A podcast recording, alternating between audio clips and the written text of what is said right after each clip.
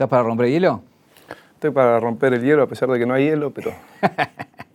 Eh, vamos a arrancar, eh, eh, quiero ubicar a la gente, estamos a dos días de, que todo el mundo vive Pecuen, como si alguien después lo ve en un tiempo, sepan en el momento histórico en que estamos. y quiero arrancar por ahí. ¿cómo, surge la, la, idea de ese show que todo el mundo quedó impactado, no? bueno, surge a partir del streaming, la experiencia del streaming anterior que se llamó Desde los satélites, eh, bueno, hubo un apoyo y, un, y una, una, devolución de la gente que no esperábamos, que nos sorprendió mucho. Y empezamos a pensar en un, en un show más pensado como si fuera un show y replicando las condiciones que tenían los shows inmensos que, que participamos como banda del indio. Entonces, bueno, la idea fue esa, hacerlo en un lugar alejado, viajar, concentrarse y estar armando algo inmenso en el medio de la nada. Ese era el plan original. Y Pablo Baraglia propuso Epecuen. Y después cuando hablamos con el indio contándole la, loca idea que teníamos, antes de llegar a proponerle Epecuen como lugar, él dijo, hacelo en Epecuen. O sea que fue como una coincidencia que nos hizo saber que el único lugar donde podíamos hacerlo era ahí. Hicimos todo el esfuerzo de, llevar a todo el equipo y cuatro camiones de luces para Epecuen, un lugar donde no hay electricidad y hay un habitante, así que que nos disculpen las molestias de los ruidos molestos en, el día de la grabación. ¿Es que es el que cuida? El habitante de Epecuen, sí. Un viaje, un viaje. Una vida, un recorrido, una reconstrucción. Caja negra. Todo queda registrado en la memoria. Ahí lo que mm, tienen las lindas ideas es eso, ¿viste? Que, te copás y te emocionás, pero después cuando tenés que hacerla, más esto, que vas a un lugar que no tiene luz, que no tiene agua, que tenés que montar de la nada todo, decís, bueno, me estoy metiendo en un quilombo que tengo que resolver y, contame un poco de cómo fue esa, logística. Ustedes fueron antes, llegaron un, tiempito antes como para ver el lugar y demás, y fueron yendo en tandas, ¿no? Eh, sí, fuimos, hubo varios viajes para resolver la logística de, organizar la movida. Y bueno, yo fui desde a todos los viajes y estuve desde el día uno viendo eh, todo, preparando todo para que sea lo mejor para nosotros y para la gente y que todo salga perfecto. O sea que hubo mucho corazón, metimos ahí en, en el armado de esto porque sabíamos que estábamos estrenando canciones de, del indio y eso no es sopa, como dice el indio. Esto de, hacerlo en ese lugar, eh, no solamente la, puesta impresionante de luces, fueron como 40.000 metros cuadrados de luces puestas en, las ruinas, cómo se filmó, 14 cámaras, dos drones, una grúa, eh, no sé, 3.000 litros de nafta para, darle energía a todo ese lugar. O sea, cuando uno lo pone en número, empieza a tomar dimensión de todo, de todo eso, ¿no? Pero para vos, ¿qué fue lo más difícil de hacerlo ahí? No, bueno, todo, el hacer algo, cualquier cosa en, pandemia es difícil. Y, bueno, trasladarse a no sé cuántas personas, viajamos como 60 personas para hacer esto. Eh, fuimos a una ciudad que estaba libre de COVID, así que fuimos todos hisopados pero creo que lo que, bueno, eso hizo muy difícil la producción de, de una mega producción así, con tanta gente, todas las bandas grandes estaban empezando a tocar. Creemos que nosotros no podíamos hacer uno presencial y optamos por esta opción. Em, ¿Cómo fue el armado de la lista? Porque hay dos cosas que salen de lo habitual, no solamente en los shows de fundamentalistas, sino indio y fundamentalistas también, digo, de ese bloque de inéditos ¿Cómo es esa decisión de tocar temas que nunca tocaron, digamos, no? Y sí, se trabajó mucho para que el show tenga esta particularidad de, mucha sorpresa, de que, de que hayan eh, estos temas inéditos de Redondo que todos los, el público más entendido los conoce. Y trabajamos mucho para las novedades de una lista completamente nueva, porque era algo que no pudimos hacer en el streaming anterior, que lo grabamos en, en plena situación de, aislamiento y no pudimos ensayar todo lo que que ensayamos para este concierto, que le metimos mucho más corazón para, para llenarlo de, novedades, que era la única forma de poder hacer otro streaming era hacerlo eh, mejor que el anterior. Em, hay, dos canciones, em, una es eh, esta letra que ya, tenía, el indio y la otra es em, e, esta, balada eh, del Ángela Materno que, conmovió a mucha gente. ¿Qué te pasó a vos cuando la primera vez que te encontrás con esa letra y, tocando esa canción, digamos? Todo este año que está parado todo, sobre todo para bueno, para todos los rubros, pero la música es como lo primero que para y lo los últimos en volver.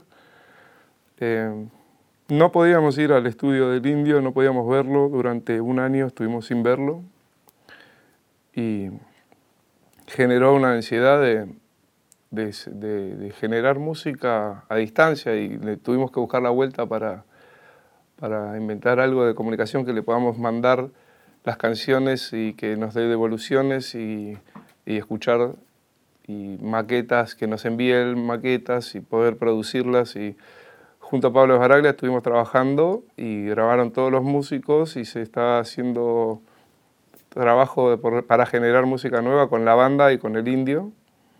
Y eso eh, es un proceso nuevo, también novedoso, que estamos tratando de implementar. Eh, a último momento él dijo, esa canción tráela que tal vez le escribo una letra y cuando escuché la letra eh, lloré y como muchos de los compañeros de la banda le pasó lo mismo y me imagino que la gente que lo recibió ahora en el concierto le habrá pasado.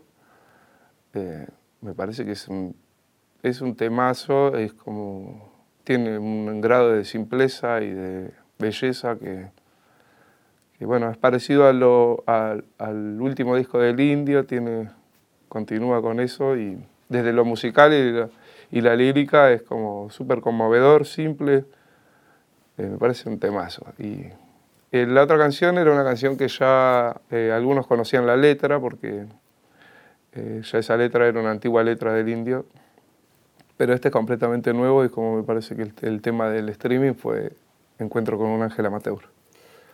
Eh, te lo pregunto porque lo conocí de chico. Eh, a mí me, impactó en el, Tuve la suerte de estar ahí viéndolo y en el momento me impactó Balta, todo el tiempo dándose vuelta a mirarlo al indio en esa canción. Vos que lo conocés, estaba conmovido, ¿no? Tocándola. Y sí, porque nosotros también el, eh, el momento de grabarlo a él y todo, imagínate que toda la producción fue a distancia y fue un día de ir a grabarlo y también la mayor sorpresa era la aparición del indio, entonces esto no lo habían visto los músicos. No lo, no lo había visto nadie y estaba, era como el estreno, o sea que en el momento de, de Balta, de tocar el tema, estaba así, tipo, flayando, viendo el, el, indio con el traje impecable, bailando, cantando, y me imagino que se debe haber emocionado mucho. ¿Hay una historia atrás de ese traje? ¿Es algo que tenía? ¿Se le hizo para este momento? No, calculo que es una decisión de él de, vestirse de esa manera y, me parece que está, está bárbaro porque, nada, lució muy bien. Me parece que estuvo, estuvo muy oportuno todo el vestuario y el entorno, el marco que le dimos a la presentación de esos temas. Y nada, eso para mí fue todo darle un marco a, a la música nueva que estamos haciendo con el indio. Eh, hasta ahora te pregunté un poco del entretelón de eso. Después quiero que volvamos a el momento de la emisión, de, cuando lo ve la gente, cuando ustedes también lo ven, todo lo que pasó con, el streaming y, que toda la gente pueda ver todo eso que se preparó. Pero antes de llegar de nuevo a eso, quería hablar un poquito de vos porque, digo, tenés una historia muy rica. No sé si la gente sabe mucha de tu, de tu historia, sobre todo por el lugar del que sos, y también por qué naces ahí, ¿no? Porque digo, tu, mamá, tu papá se van al bolsón como esta cosa de buscar esta, vivir en un lugar con naturaleza, esta cosa de la comunidad. Eh, ¿Cómo es vivir en, ese mundo que, quizás para muchos hoy es adelantado? Y en ese momento, estamos hablando de los 70, eh, eran como los hippies que iban al bolsón, ¿no? Eh, sí, bueno, la, experiencia de, de los hippies a mí no me gusta decirle hippies porque también el término hippie terminó siendo como un insulto, pero bueno, en su momento era un movimiento político importante, una decisión de eso, de alejarse del sistema y en comunidad siempre. Pero la experiencia después estuvo llena de, de falencias por en cuanto a la droga, que por ahí los hippies creían que, que el, el LSD expandía la conciencia, que lo hacía, pero tampoco es, para ponerle LSD en la mamadera a los bebés, que era lo que hacían. O por ahí me expandieron la conciencia, tal vez. Bueno, pero de hecho tus viejos digo, estaban antes de ese, después cayeron, digamos, y después Sí, mi viejo se fue porque a él le gustaba la vida de campo y se fue a un lugar así, y obviamente que pertenecía a una juventud que estaba en ese movimiento y viviendo esa cultura que venía de Estados Unidos y de, no sé, del resto del mundo. Y pero ellos se fueron a hacer vida de campo y, como te digo, a vivir en un lugar sin electricidad, sin televisión, sin nada. Y para nosotros, los hijos de, esa generación, fue como que nos, que nos lleven en una máquina del tiempo porque vivíamos aislados, no sabíamos de política, no sabíamos de, no sabíamos de la, de la guerra, no, no teníamos televisión, viajábamos en carreta, a caballo, eh, sin electricidad. ¿Cuándo viste una tele? ¿Cuándo recordaste? No, después de mi, madre se vino a hacer, María José Cantilo vino a hacer su carrera musical y vine con ella y me sorprendí con todo el mundo ¿Pero real. Qué ¿Pero qué edad tenías? Ocho años. Claro. Eh, pero ahí conocí los superhéroes, todas esas cosas. Igual era un salvaje porque venía de criarme en, la, en, el, en el monte, pero bueno, cuando llegué me omnubilé con todo el mundo de la música, que era lo que se dedicaba a mi madre, y siempre la acompañaba a los estudios, a los shows.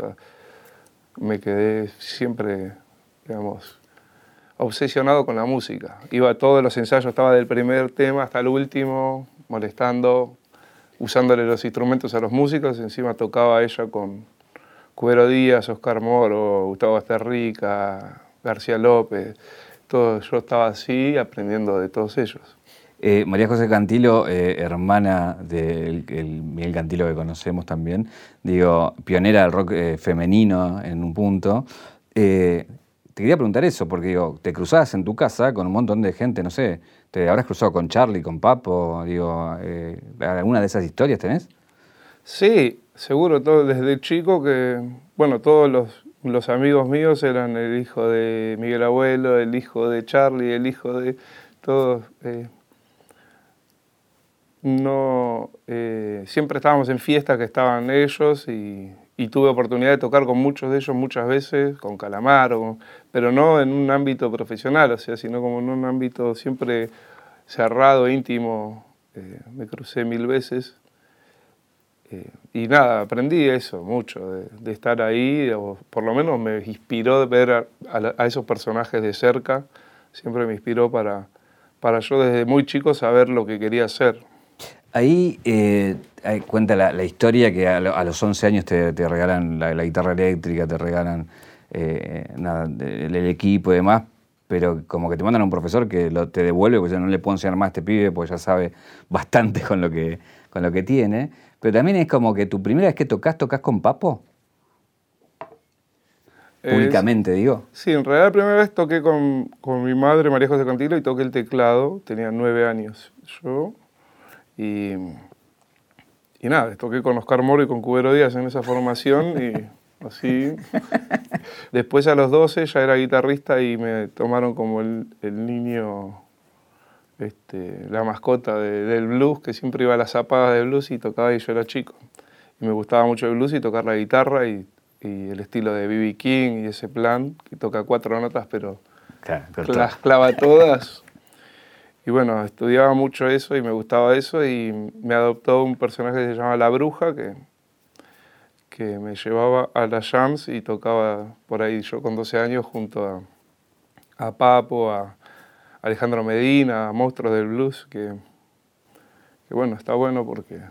Pero una con Papo, ¿cómo fue? ¿Te vio, ve un pibe de 12 años tocando? ¿Algo va a decir? Y no, me acuerdo de haber tocado eso en, en una radio que transmitía en vivo con público. Eh, y, y, me acuerdo que me pidió la guitarra y no se la quise prestar yo. Eh, y me decían, vos sos loco, ¿no? Le prestás la guitarra, es papo. Yo no se la quiero prestar, es mía, ya prestó el equipo, no quería prestar nada. y, una locura. Y bueno, recuerdo eso y, y después verlo tocar, que le prestaron una guitarra y se tocó todo. O sea, no se la prestaste. No. ¿Es verdad que tu hija te hace subir a hacer tipo una batalla a lo encrucijada de, de guitarras con Nero García López y Basta Rica, vos con 12, 13 años? Eh, sí, eso me acuerdo, no sé si fue en, el en eh, Arpegios o uno de esos teatros históricos, y había un festival así que yo no lo podía creer porque eran como todo un plantel de violeros terribles y dale, andá, nene, toca, es tu momento. Pero lindo, siempre cada vez que me juntaba con él, para mí era aprender ya ni siquiera de la música, de por ejemplo, el negro García López tenía un cancherismo que venía, agarraba este vaso y hacía así, lo daba vuelta y lo volvía a dar vuelta y se tomaba el Fernet y vos quedabas, yo quiero ser como él. eh, hay también una cosa muy loca en la historia, porque digo, loca por el lugar que ocupas hoy, digo, ¿no? Como porque uno va y decís como, este pibe está marcado para, para, para nada estar en la historia del rock. Eh, porque también viene por Valentina Cook, tu mujer, que también es una gran cantante, porque su padre, ¿no? Es un inglés que fue al Bolsón y que se conocen de ahí su familia, pero con una historia muy particular también, ¿no? Eh, sí, obvio. ¿no? El Bolsón es como tiene un imán de personajes, está lleno de personajes muy interesantes y Mike es el embajador cultural del Bolsón y es un personaje que puedes hacer dos, tres documentos, una serie de Netflix con la vida de él. Eh, y siempre haciendo música. Y bueno, cuando él llegó a Argentina tocó en lugares, eh, de hecho el indio en alguna entrevista o en alguna data lo nombra porque tocaban en el mismo lugar y Mike Cook tocaba el citar. Y Mike estuvo ahí en ese entorno muy cercano a Luca Prodan y después se fue al Bolsón y se quedó allá viviendo, siempre haciendo música. Pero venía de ser vecino en Inglaterra de... Sí, venía de ser amigo de de Roger Waters, de que Richard, de toda una movida que uno dice, no, me estás mintiendo, y después confirmás que es todo verdad lo que te cuenta. Que era amigo de que Richard, que era amigo de Millaga. Y sí, vivían en un barrio, al final, al fin de cuentas es un barrio y es de esa generación y vivía ahí. Em, cuando ya eh, nada, empezás a, tomar vuelo digo, de, tu carrera, eh, hay una persona con quien te cruzás que un poco dictamina el destino, que es Balta. Eh, ¿Cómo, cómo lo, sé que hay un amigo ahí que los presenta que dice, bueno, Baltasar, Gaspar, Reyes Magos, júntense, ¿no? Eh, sí, tal cual. Eh, nos presentó un amigo que, también es de Bolsón, Teo Lafler, y él sacó las cuentas y dijo, no puede ser que estos dos pibes no se conozcan, tengo que generar el, el vínculo. Y inmediatamente cuando nos presentó, flashamos. Va, yo flashé mucho con Balta, porque él ya tenía su banda con temas propios, con disco, con, cantaba, se tocaba todo, había estudiado música, ya todo lo que yo no había hecho, ya lo había hecho y yo estaba así tipo... Pero bueno, eh, intercambiábamos mucho música y yates de guitarra y, y se generó un vínculo que siempre se fue reforzando con el pasar de los años hasta hoy. Eh, ya voy a ir a la parte cuando te, invita a la banda, que un poco eh, te, sostiene hasta hoy, digo, e, esa invitación. Pero hay, hay, una cosa que quiero charlar con vos y preguntarte, que tiene que ver con el garrón que se come tu mamá. Si querés contar de eso, digo, ¿no? Sí, bueno, eh, hablar de eso sí, es como... Es algo que a mí en el momento, mi vieja fue en cana por ser famosa y por un, una causa muy inventada y mediática, inventada por... Imagínate que ese Neustad hizo, no sé, dos programas enteros hablando, que tenía un, programa semanal y estuvo dos semanas hablando como que el caso más importante era el de mi madre, que lo único importante que tenía que era famosa. Porque... Entonces, bueno, sí, se comió eh, tres años presa por 200 gramos de porro, que es algo que ridículo. Y básicamente a mí me arruinaron la vida en ese momento, seguro. Entonces. Pues eras pibe ahí, ¿vos cuánto tenías? Quedé completamente envenenado y pasé a ser de un pibe que estaba clase media y tocaba la guitarra y era muy feliz a ser un marginal. ¿Qué edad tenías? 14 eh, años. Claro. Pero bueno, ves que la marginalidad es así, no, uno no, elige, no, elige la marginalidad. Es como que la sociedad te margina. Eh, ahí la, historia cuenta que, tu mamá se come con tres años, ¿no? Está, eh, ¿cómo sí, y mi papá también y mi hermana también. Van todos sopres este, por una causa bastante inventada y aparte viví 200.000 allanamientos y, y ver el, el, accionar de la policía, cómo eh, te plantan drogas y cómo los medios ya están eh, antes que venga la policía, como que toda una confabulación para, para inventar esas cosas, que cuando lo vivís y lees todos los... y una causa mediática encima que te, te queman en todos lados, porque yo quedé en los diarios decía que yo era tipo Pablo Emilio Escobar y yo tenía 14 años. Un resentimiento que, bueno, la verdad que me, me salvó mucho la música porque, porque, bueno, esos fueron años que yo estuve sin padres y sin plata y, y eso te, seguramente, si no tenés la música, puedes hacer mil cagadas. ¿Y con quién viviste ahí? Con mis hermanos. ¿Eran ustedes? Ah, tenías hermanos más grandes. Ni siquiera, teníamos 12, 14 y 16. Eh, teníamos tutores legales que iban cambiando y que... Pero bueno, eso fue un momento difícil y, y de hecho se coronó, se coronó con que a mi padre lo mataron cuando mi madre estaba presa, entonces ya a partir de ahí yo me volví medio depresivo, pero siempre canalicé la depresión con la, con la música. Cuando ella salió, bueno, yo ya tenía 18, o sea, algo así, ya, ya se había pasado esa etapa de... No fui nunca más a la escuela, ¿no? Claro digamos, mi vida se vio modificada por todos esos eventos. Eh, la, la, causa de, de mi madre y de mi padre fue por venta de estupefacientes y, y la verdad es que, que sí, mi padre era narcotraficante, vamos a decir. No era ni dealer ni trans, era narcotraficante y, murió, eh, lo mataron de un tiro como como serían causas naturales de, esa profesión. Eh, o sea que, digamos, es la justicia de, la calle, es, ni siquiera podés decir que es una injusticia porque es algo que te lo ves venir, que lo podés evitar si, si no estás en ese ambiente. Así que es algo que yo sabía que iba a pasar cuando yo tenía 14 años, así que nada. Pero eh, fue difícil y fue difícil en esa época, justo en ese momento que mi vieja estaba en Cana, vivir, atravesar eso, pero bueno, parte de la vida. Es la vida. ¿Cómo te, cómo te salva la, digo, la música en ese sentido, no? Porque venir de todos esos eventos que fueron muy heavy, una historia muy particular, ¿no? Todo, todo lo que venimos contando, estos desenlaces que son ya trágicos y después de alguna manera se, se abre, como que vuelven a pasarte cosas que, nada, que vuelven a acomodar un poco la, la, vida por, para el lado de las cosas buenas, digo, ¿no? Sí, seguro. Eh, yo eh, igual me quedó una personalidad pesimista que siempre recuerdo todo lo peor y espero siempre lo peor y tengo, me jacto de ser el más pesimista.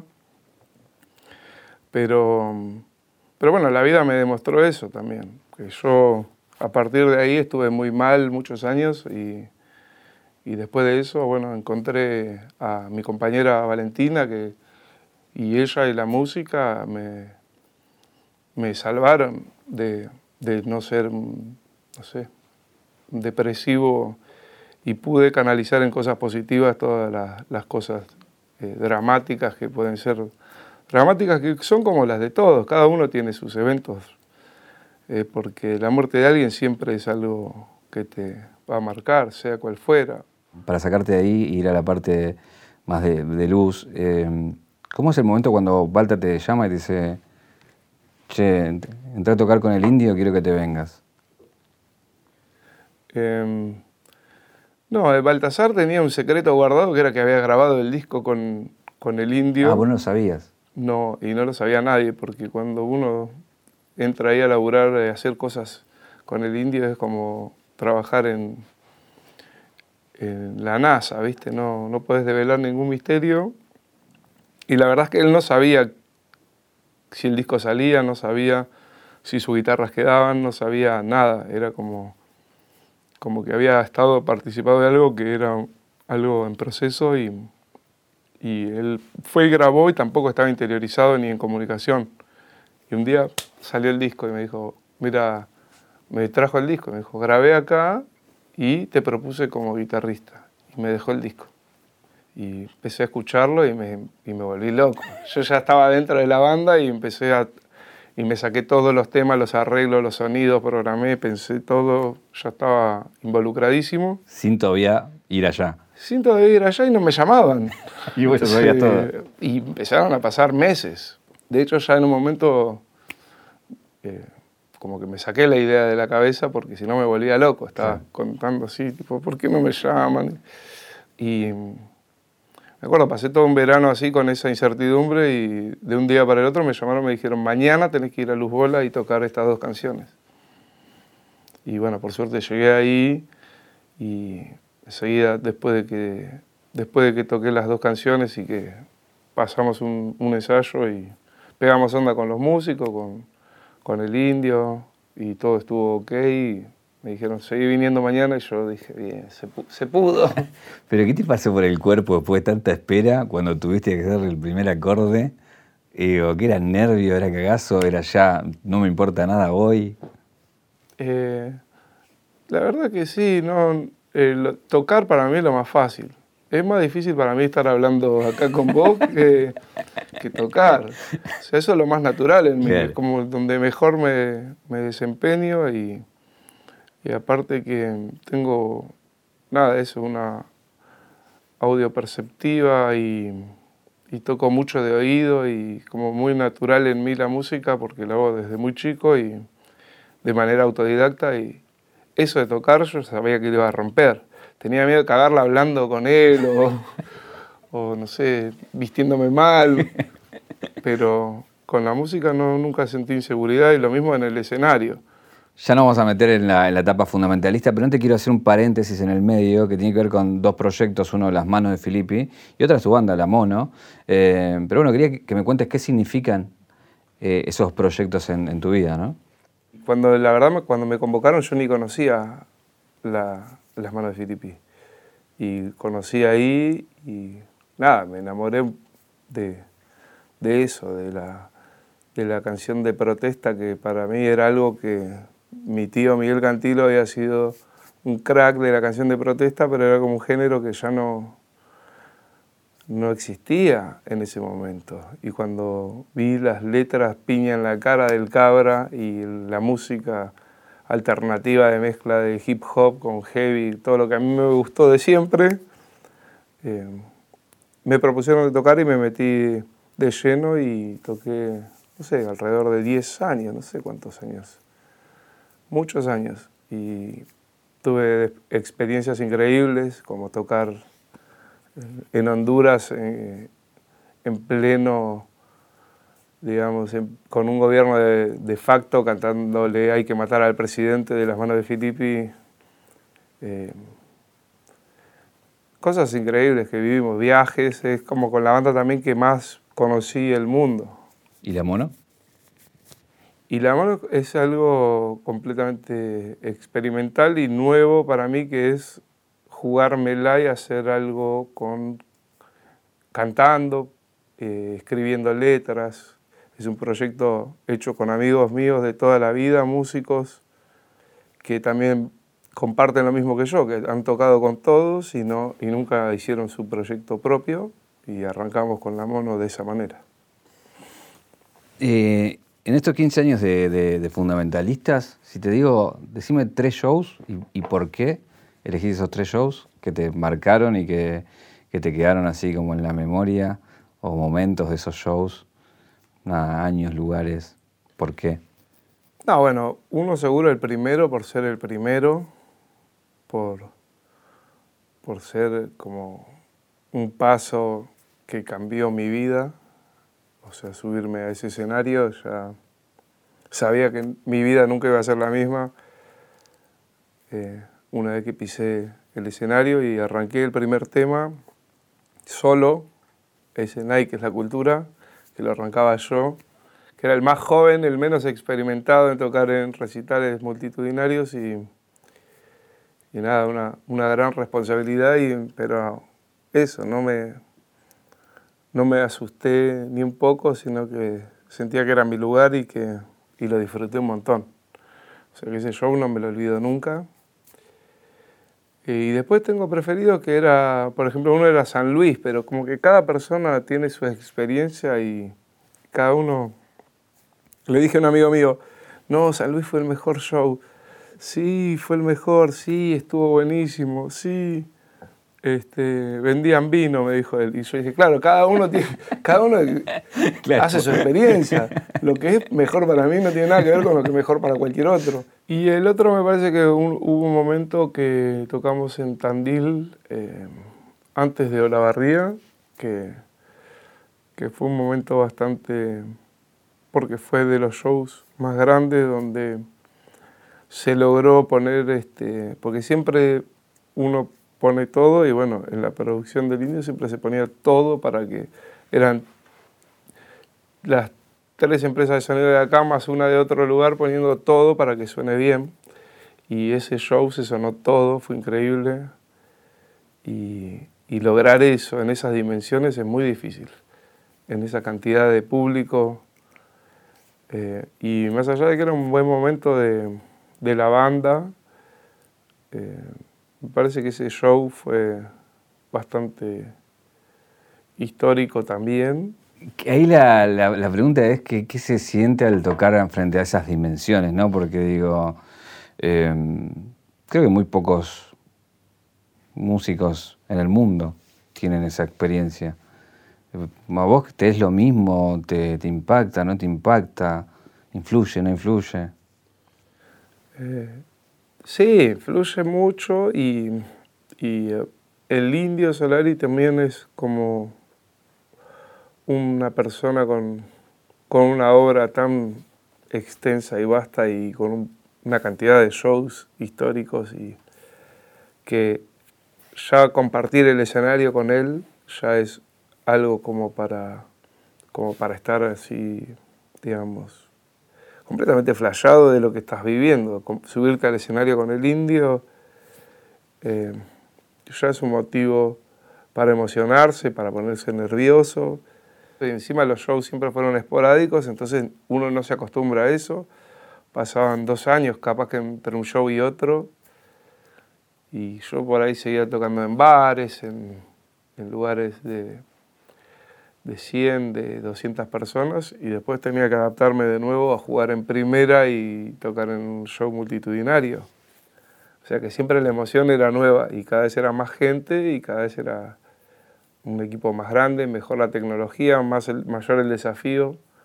Así que nada, estuvo buenísimo participar y está buenísimo tener la oportunidad de ahora con, con fundamentalistas poder este, soñar cosas grandes y que el indio nos apoye y que el público nos apoye y poder hacerlas.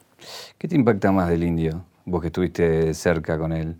Porque digo, sabemos lo que es como compositor, como letrista, lo que es arriba un escenario, digo, también intelectualmente, digo, lo que representa, las remeras del, país, digo, las paredes, las pieles, digo, es todo como mucho, digo, en, el sentido de que vos estuviste cerca y, estuviste en la intimidad de un artista de esa magnitud, ¿qué es lo que te, te impresiona? No, a mí me, impresiona mucho lo, digamos, lo, la cuestión de que él no es una estrella en, en sus actitudes, es como eligió una vida de de, cuarentena antes, inventó la cuarentena él eh, por preservar ser una persona y no una estrella de rock que te termina consumiendo, que te come el personaje, que, te, que la fama te quema la cabeza. O sea, eso es muy fácil que pase. Y él eligió tal vez una vida mucho más aislada que todos dicen, eh, ¿por qué es tan aislado? Y, y, él hace una vida más normal, una vida familiar y es una persona normal, con respeto y que es lo que con valores y, y, que todo eso se perdería en una situación, si vos vivís como una estrella, donde cada vez que salís a la calle todos te aman y eso es una irrealidad. Es más real lo que vive él con sus personas de confianza, su gente con la que tiene cariño y, a mí me, impresiona eso, siendo la estrella con las dimensiones que tiene, que él sea una persona tan, tan persona y, lejos de ser la imagen endiosada que todos tenemos de él. Hay, hay, un hecho que impulsa a salir a fundamentalistas a, la cancha nuevamente, eh, sin el indio, que tiene que ver con lo de Martín Carrizo, ¿no? Sabemos lo que lo conocemos a Martín, lo, divino que es, lo gran persona que es. Eh, ¿cómo, ¿cómo, te impactó a vos en eh, eso, todo lo que le pasó a él, y cómo fue esa decisión de, de, de, apoyo para salir a tocar, ¿no?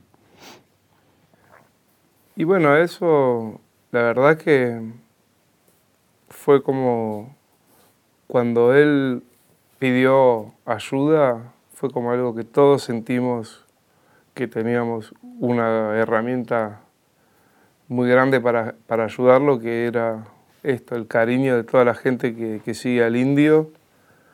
Y, y nadie dudó. Eh, antes de, de, esa situación de Martín eh, pidiendo ayuda para hacer un tratamiento, nosotros, nadie se hubiese imaginado eh, que la banda se iba a activar sin el indio.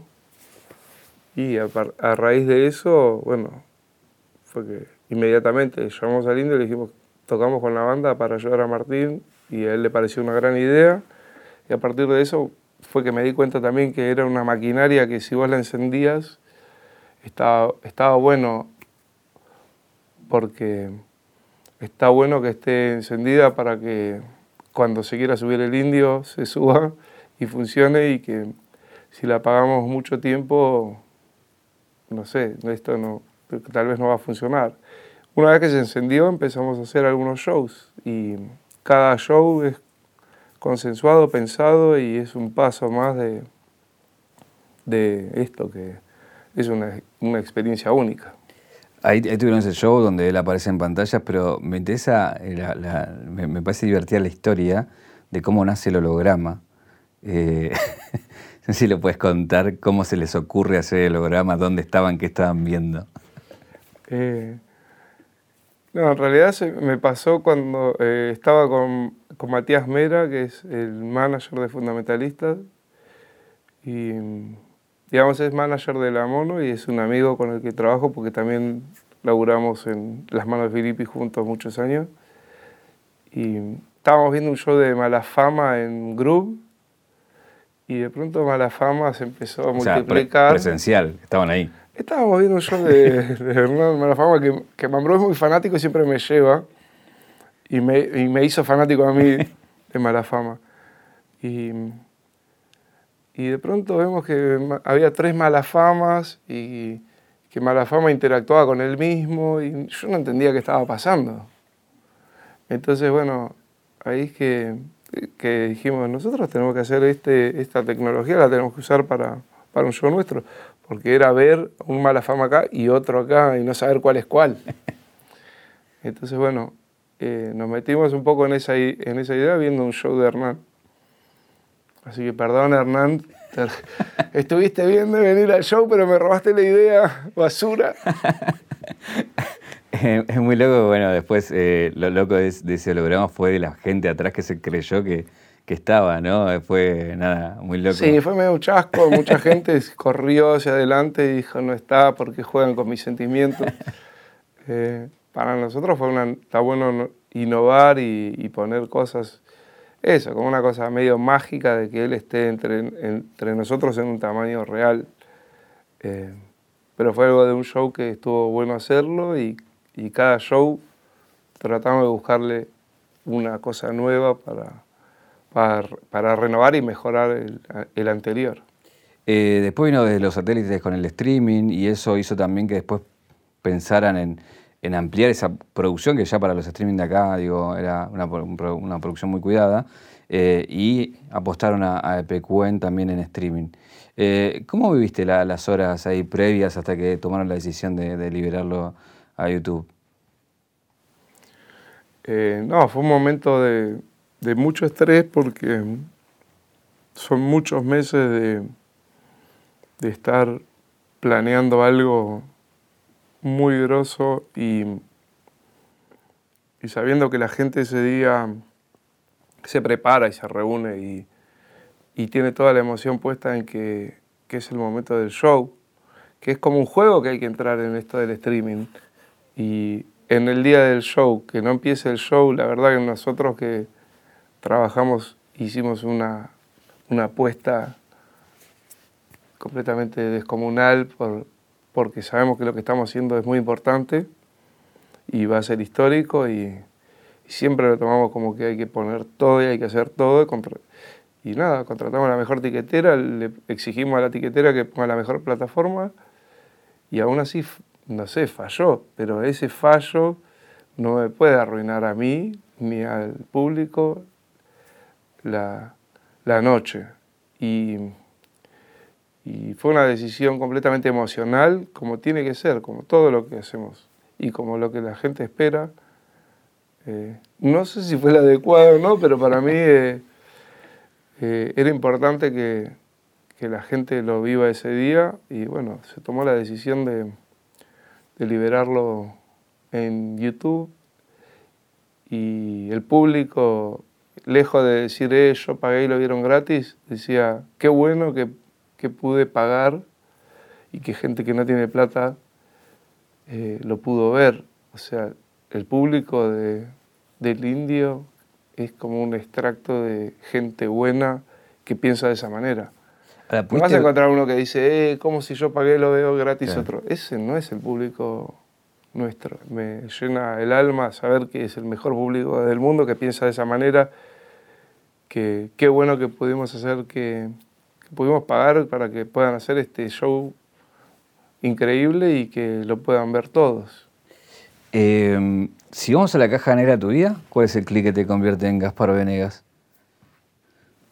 Creo que fue cuando decidí tocar la guitarra y, elegí ese camino que, que me convencí de que iba a ser eh, un guitarrista y estaba convencido de que iba a llegar a, tocar en, que iba a ser una estrella de rock. Desde un momento que empecé a tocar la guitarra estaba muy convencido siempre de que iba a llegar a grandes cosas y que y siempre trabajé para eso y me mentalicé y me convencí alrededor de los 13, 12 años. Tengo la, caja negra. Eh, de acá tengo un regalo para darte. Abrilo. Tengo miedo. Es un 0800 Don Roche de plata, así que te llevas. Después vemos si para tu medida. Y acá tengo una, una imagen que la quiero mostrar y quiero que me cuentes qué es esta imagen que veo acá, que creo que está bien puesta así. Ah, esa imagen. No, no sé si se puede apreciar. No, esa imagen es, todo el incendio que hubo en, las golondrinas, en, la chacra donde está mi casa y las casas de mis hermanos y de mi madre. Y se ve que está todo negro, aparece la luna y hay un cuadradito en el medio que es mi casa que se salvó milagrosamente, como pueden ver ahí. Eh, sí, el fuego pasó por toda la chacra y, nada, tengo mis amigos y mis familiares que estuvieron ahí jugándose la vida, por momentos rodeados de llama y entregados a morir. Eh, que era algo que yo estando desde acá lo viví con mucha impotencia de decir, yo estoy dispuesto a perder una casa, pero no un hermano, eso no estoy, para eso no cuenten conmigo. Bueno, un poco el, show también sirvió para colaborar con, con esa causa. Eh, Martín Carrizo en una batería también para, para, que parte de lo recaudado vaya al corralón para comprar y, ayudar también a los artistas ahí de la Patagonia. Eh, mucha, mucha muestra también hubo, ¿no? De, ahí de cariño para, poder restaurar un poco todo ese, ese incendio, ¿no? Sí, está, está bueno poder, además de, de producir cosas increíbles con fundamentalistas, siempre tener, bueno, eso que fue lo que impulsó la banda, que fue una cosa solidaria con Martín. Eh, siempre queremos preservar eso porque la banda, eh, o sea, nosotros somos los que nos encargamos de, pensar y de producir y, los productores son el público y los, y, y los que mantienen vivo todo esto son todos, son tan dueños como nosotros del proyecto y es una forma de retribuir algo a, la gente. Siempre eh, hacemos alguna colaboración, sea con un hospital o con, o con la Garganta Poderosa, y en este caso va a ir para, para la gente de la comarca andina que quedó, digamos, sin sus casas. ¿Qué te preguntarías? ¿Qué me preguntaría? ¿A mí mismo? ¿cuál sería el, próximo desafío de hacer algo que no haya hecho nunca. Por, ejemplo, eso. Si me atrevería a hacer otra cosa que no fuera música o una música que no hice nunca. ¿Cuál sería la novedad para renovarme siempre como artista? Gracias, Opay. Gracias a vos.